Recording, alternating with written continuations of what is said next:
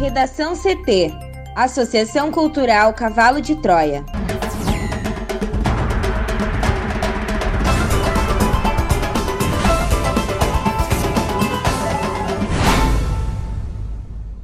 Agora, no Redação CT. Ministério Público do Egito mantém detenção de médico do Rio Grande do Sul investigado por assédio sexual. Recusa do governo à compra de vacinas está comprovada na CPI, diz Randolph. PGR pede ao STF a abertura de inquérito contra Salles. Prova de vida do INSS volta a ser obrigatória a partir desta terça-feira.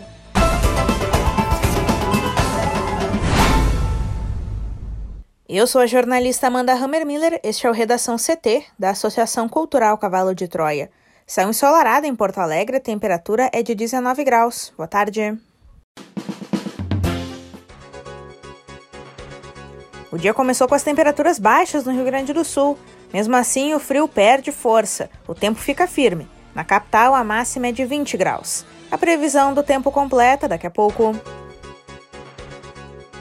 Pessoas com 59 anos fora do grupo prioritário devem ser vacinadas a partir de sexta-feira em Porto Alegre. Mais detalhes com a repórter Juliana Preto.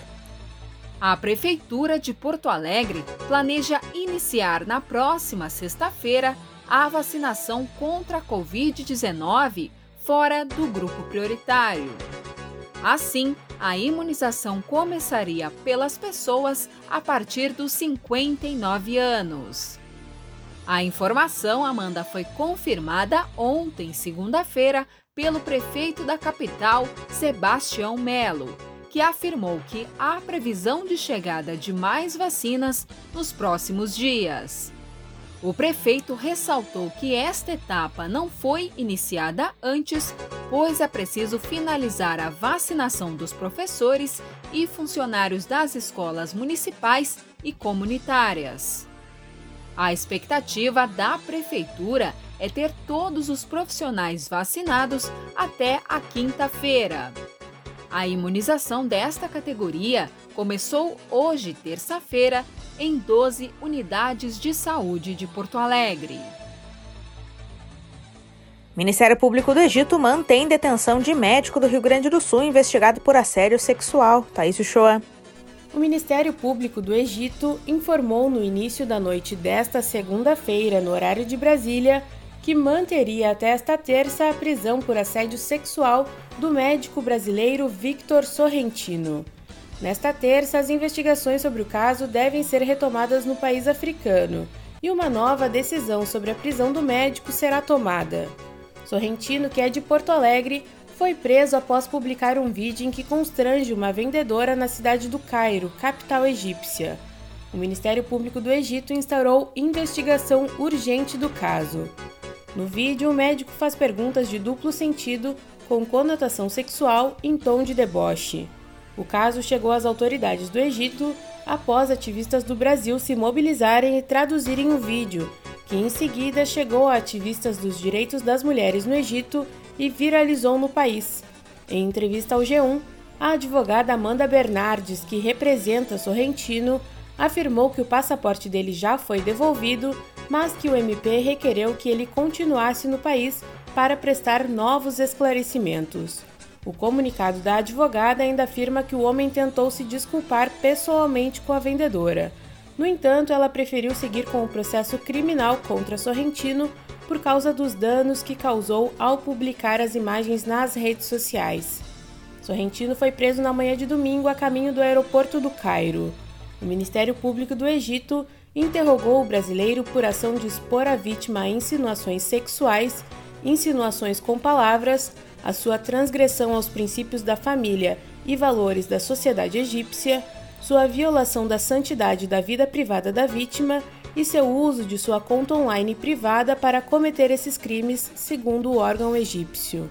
Na sessão, Sorrentino teria alegado que dirigiu à vendedora frases com conotações sexuais e que publicou o vídeo como uma piada. O tradutor especializado foi ouvido na audiência, confirmando o teor das falas do brasileiro, de acordo com a acusação.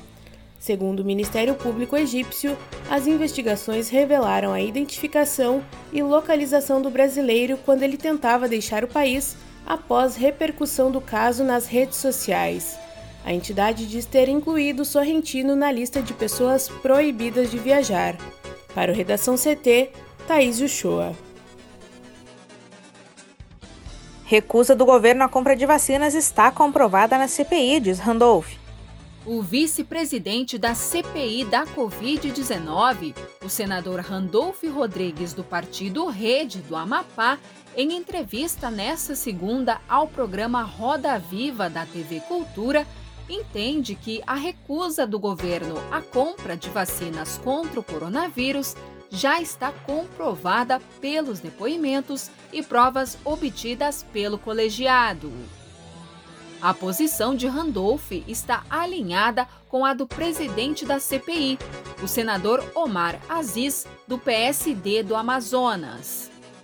Aziz avaliou que há provas suficientes de que o governo de Jair Bolsonaro não quis comprar vacinas e, por isso, a comissão já teria motivos para pedir ao Ministério Público o indiciamento de agentes públicos por crime sanitário e contra a vida.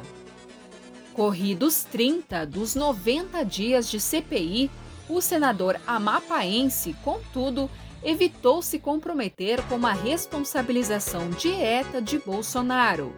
Para ele, uma eventual abertura de processo de impeachment contra o presidente da República depende diretamente do relatório a ser produzido.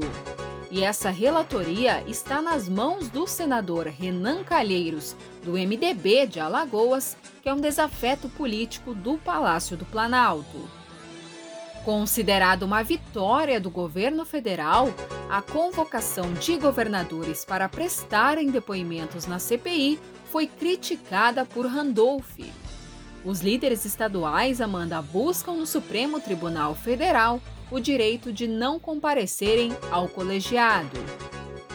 Randolph Rodrigues também criticou a atuação do Procurador-Geral da República, Augusto Aras, durante a pandemia. Para ele, a CPI da Covid só existe devido ao que chamou de omissão da PGR. Para Randolph, porém, Aras terá a oportunidade de se redimir quando receber o relatório final da CPI da Covid, em mais uma sinalização de que o presidente da República pode ser responsabilizado diretamente pela gravidade da pandemia no país.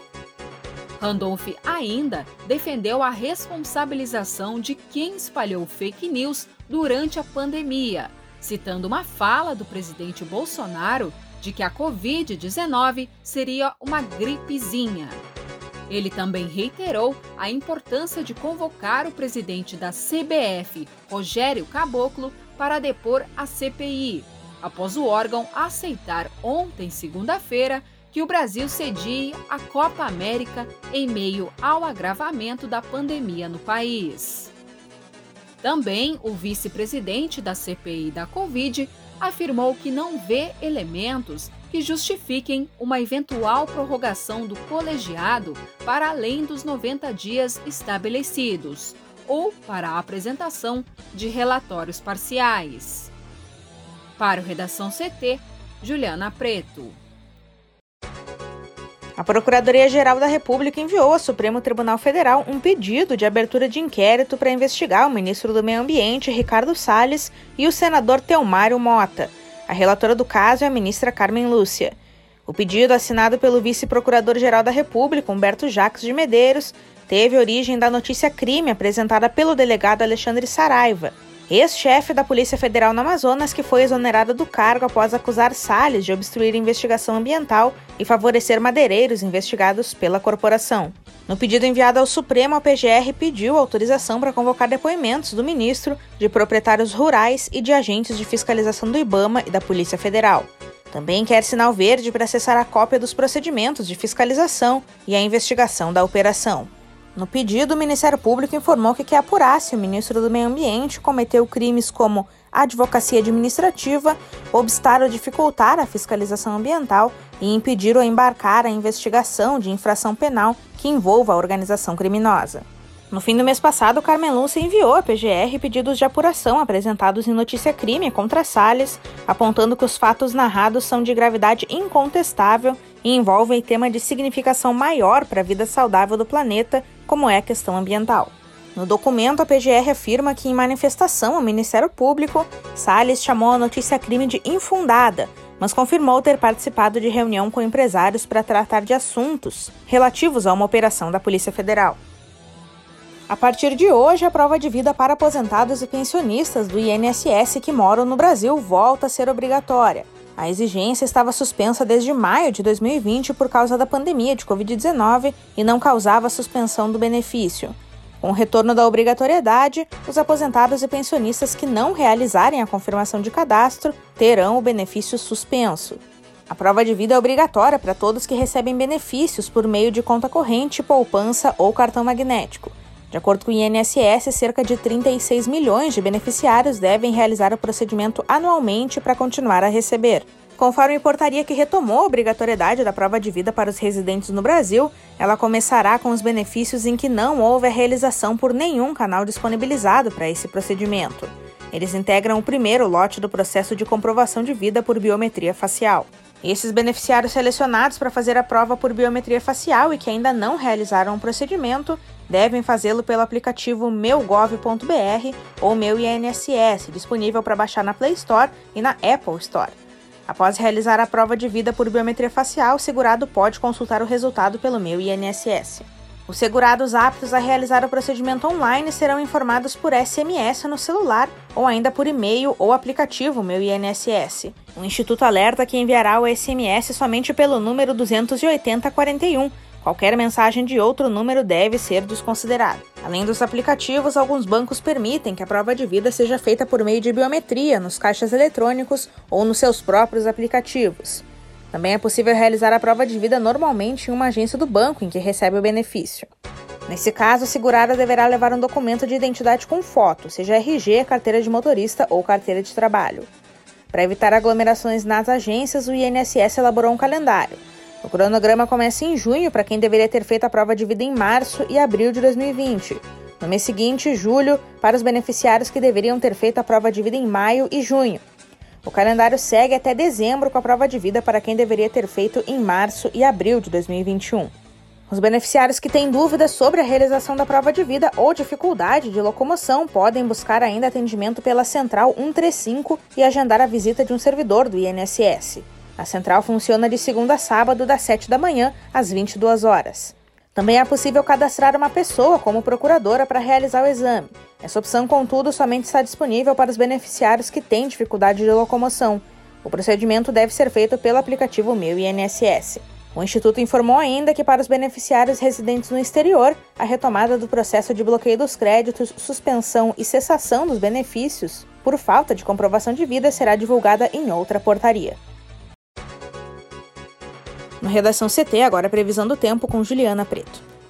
O amanhecer desta terça-feira, primeiro dia do mês de junho, foi marcado por frio intenso em grande parte do Rio Grande do Sul.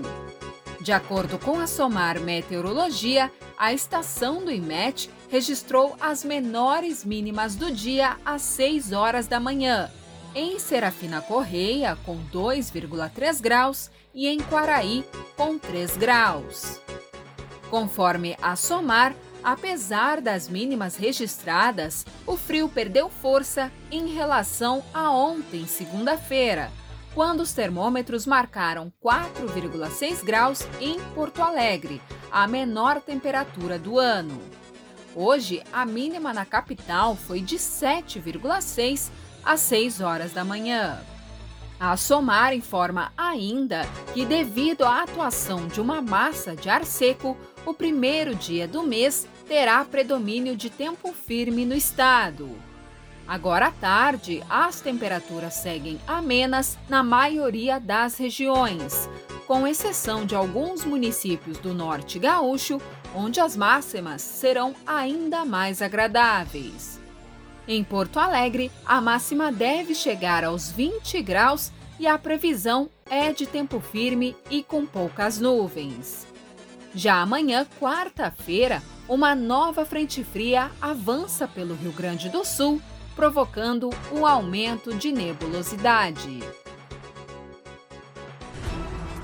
Redação CT. Apresentação Amanda Hammermiller. Colaboração Juliana Preto e Thaís Uchoa. Uma produção da Associação Cultural Cavalo de Troia com apoio da Fundação Lauro Campos e Marielle Franco. Próxima edição amanhã. Boa tarde.